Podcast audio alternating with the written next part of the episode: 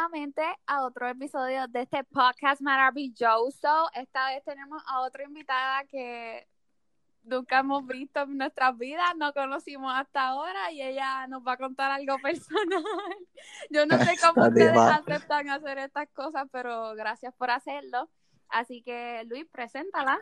Charlie, eh, ¿verdad? Charlie era. Sí, Charlie. claro que sí. Charlene es de Ponce, Puerto Rico. Ah, no, mentira. Este representa la academia top. Top, top este... Ah, de Mayamón, papi, gatillerita 24. No, pero nada, vamos, vamos a empezar entonces con la historia de Charlene que nos dijo, bueno, a mí me hizo como un sneak peek y está bueno. Mira, pues mi nombre es Charlene y yo estudiaba en la escuela especializada en teatro, la José Julián Acosta. en el Sí, que está al lado del Tapia. La cosa es que pues yo empecé en séptimo y yo hacía teatro, pero como que no tan profesional como nos pulieron en la escuela de teatro.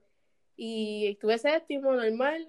Después llegamos a octavo y hay una profesora, no voy a decir nombre, pero ella siempre nos prepara para el tapia. Y estamos todo el año escolar practicando piezas para llevarlas al tapia. Entonces, pues yo estaba bien emocionada, mi primera vez en el tapia, wow, tengo que invitar a toda mi familia, a toda mi gente. De momento yo tenía un crush en la escuela. De esos nenes grandes. Ya ah. está, estaba en superior, estaba en 11. Ya, la loca, le ibas a meter preso. Estaban los que eran menores. Y yo ahora mismo, ahora en mi momento voy para el tapia, él va a estar allí, y yo tengo que meterle mano a esta obra para que él me vea. Obligado. si, uno hace, o sea, si uno empieza haciendo teatro desde pequeño y lo hace excelente, eso se riega por toda la escuela y todo el mundo a la chiquitita le mete el teatro. O sea, que él iba a hablar, iban a hablar de ti, le iba a llegar a él, él se iba a enamorar Una, pero en esa escuela había muchos muchos choques de egos, como que, ah, yo soy mejor que tú, yo soy mejor artista que tú, o como que había un estatus de esto. Era depende. En mi grupo. O eran súper cool. En, en, verdad son súper cool todos, pero es, es por grupo, porque depende depende cómo sea tu grupo. Mi grupo, por lo menos, era como que bien al garete y, se han prestado esa guerra, literal, de que había alguien que se creía lo mejor y pues a veces hacía sentir mal a otros, pero eso no era el punto, como que el pichadero, ¿verdad? De siempre hay alguien. Pero en verdad la dinámica es buena en la escuela y me gusta. Me gustaba. Y la cosa fue, pues yo me preparé, normal, estábamos ready, invité a toda mi familia. Pero llegó el ensayo general y que ese se presenta solamente para la escuela, ahí no iban los padres, era solamente la escuela. Después es que se hacía la función de noche y pues en el fin de semana. La cosa fue que yo era personaje principal. Yo empezaba la hora. Si no tiraba a la línea, no seguía. Entonces, como era en el tapia, mi primera vez yo estaba súper nerviosa. Yo, embuste, que esto es real cuando llega el tapia. Entonces, de momento, pues los nervios se activaron full, full, full. Y yo, ay, ¿qué voy a hacer ahora? Después que dije que sí, que iba a ser la principal, me aprendí las líneas, sin mí esto no va a correr. Y me mm. entraron, me entraban los nervios y ustedes saben que cuando uno le da nervios a veces le da como que ganas de ir al baño. Claro. Y pues yo me estaba orinando. Yo estaba como que, oh, no puede ser, este es el momento y yo me estoy orinando. La vez es que el vestuario era unitario y el unitario tenía un montón de tela. Era un revolú, tenía muchas telas porque era de teatro prehistórico. Ajá. Y pues yo tenía todas esas telas encima. Y de momento. ya no estabas vestida. Sí. Estaba a punto de entrar. Maquillada y todo. Y ya estábamos en octavo, que eso era como que cuando nos subían al tapia. Y la profesora dijo: Viene, que octavo va ahora, prepárense en escena. Y ya. Yo subí y a ver qué. Pero yo están ahí, yo me estaba orinando. La profesora dijo: Dale, voy a tirar ahora ustedes, no hay break. Y yo, ¿qué qué? Profesora, me estoy orinando. Y ella, ¿qué? Pues dale, yo lo aguanto, voy al baño. Y yo, pues dale, vamos, este mi momento voy al baño, porque si no, me orino encima. Que eso no podía pasar. Claro, fui, al, fui al baño y se escuchaba, esta es su primera llamada. este sucedió una llamada y yo en estrés. Cuando yo escuchaba eso, yo dije, espérate, no voy a ir al baño y quitarme todo esto unitardo con todas estas telas, va a ser un revolú y no voy a poder. Yo aguanto, yo aguanto. Y yo, súper valiente, yo aguanto. Y yo en mi mente, yo abro, este, yo abro esta obra, el crush está ahí, sobre él me tiene que ver. Hay que ver hermano, ¿ok? Ahora es que cuando llegué a cena otra vez, la profesora dijo, ¿fuiste al baño? Y yo, sí, sí, sí. Pero en verdad no fui al baño. Le dije que así por salir del paso. De momento ella dijo, pues dale, lo voy a tirar. Ya tiró la última llamada, era el momento, subió telón. Y yo, la, yo estaba trepada en un candungo y de ahí yo mal sabía, hacía ja, y ahí empezaba todo el cántico, porque como era precisado, era un ritual. Lo único que yo hacía era ja, Cuando Eso era todo. Literal, después hablaba el frente como tres líneas. Como tres líneas más, pero cuando me levanto dije, ¡ja! Y ahí empezaba. Cuando subí, que dije, ¡ja! Con el ja se fue. El se fue todo para abajo. Me oriné encima. Yo no lo podía ni creer. ¿Qué? La cosa es que estaba con mi grupo y ellos tenían que dar vueltas alrededor de mí. y ellos estaban pisando mi orín porque eso cayó y se por el tapia. Por la Embuste. ¿Y se dieron, se dieron cuenta? Sí, se escuchaba. Ellos, ellos estaban cantando, pero se escuchaba los murmullos. Y ese el orín de Charlene, y ese el orín de Charlene.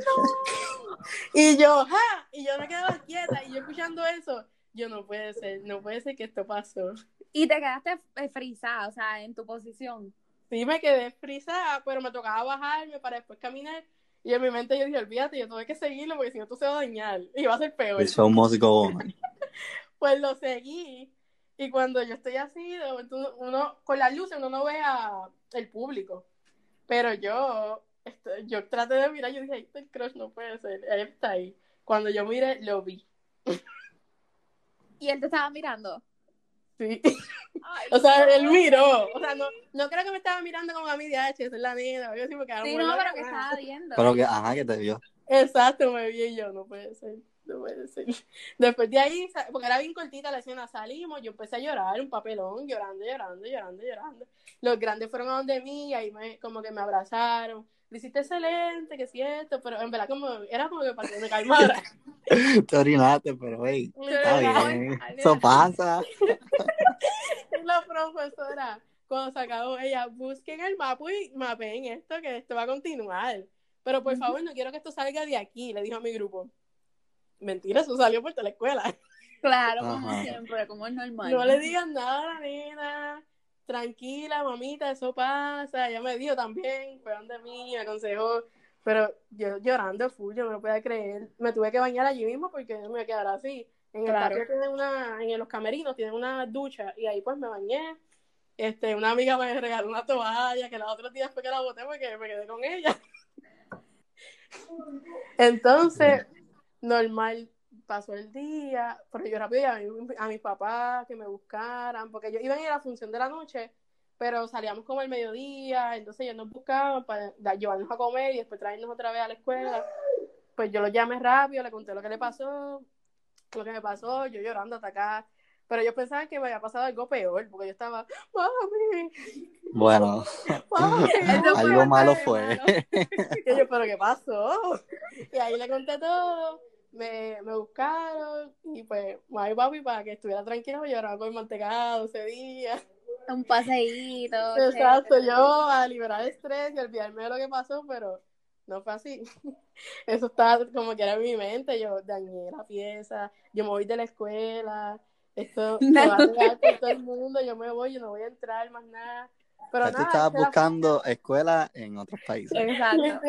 Tu contra, como que en España no se ven tan mal. Por allá por China. Pero después de, de, todo ese revolú, ¿qué pasó? O sea, no, nunca volviste a hablar más con tu crush, se te, se te fue el crush con él. Pues, de verdad, el crush siguió porque en verdad siempre era lindo, era lindo.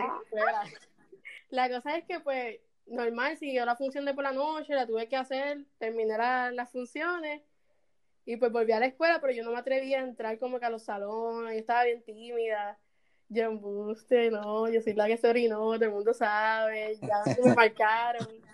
Y una amiga mía me dijo, loca, marcaste territorio en el Tapia. y yo, y yo frita. Ella no sirve. Yo me reí como que después para acompañarla. Claro, como que eso no es tan gracioso, ridícula. Ajá, estúpida. Marcaste territorio. Y para ese tiempo en mi escuela había unos nenes grandes que vendían como que comida pastelillos, refrescos, picadera. Vendían en la escuela, pero eran callados. Eso no era como que la directora no podía enterarse. Contrabando. y yo un día, normal, después que pasó todo esto, volvimos a la escuela, seguimos. Y yo fui a comprar una, una empanadilla. Entonces, cuando fui a comprar, la, la, el que estaba enfrente mío, la estaba obviamente vendiendo y qué sé yo, y que la fue a comprar, pues él le dice, mira, bajito, yo estaba atrás del nene. Mira, es la que se orina en el tapia, ¿verdad? Y yo estaba así, no. Y mi mente, ¿le compro a este o no le compro? Porque le va a decir. Claro. Y el que le estaba vendiendo la empanadilla le dijo como que era así, sí, sí. Y yo estaba atrás. Qué horrible. Yo no. Esto lo sabe, le compro, ahora no le voy a comprar a este estúpido por decirle. Por ya todo el mundo lo sabe. Literal, yo estaba como que un bochorno brutal en la escuela y todo el mundo lo sabía, todos los maestros, hasta maestros que no fueron a ver la pieza se enteraron, toda la escuela supo. Pero tú sabes que es lo bueno de eso, que el bochinche dura una semana. Literalmente el, el bochinche dura una semana y se olvida. No sé, si se- no sé si te pasó lo mismo. Bueno, se olvidó, pero como que mientras subíamos de grado, pues todo el mundo sabía y todo el mundo se acordaba y lo tiraba en esa fecha, sí. porque el Leopoldo es un festival que se hace todos los años en la escuela de teatro y pues todo el mundo sabía, bueno, el año pasado, aquí pasó esto.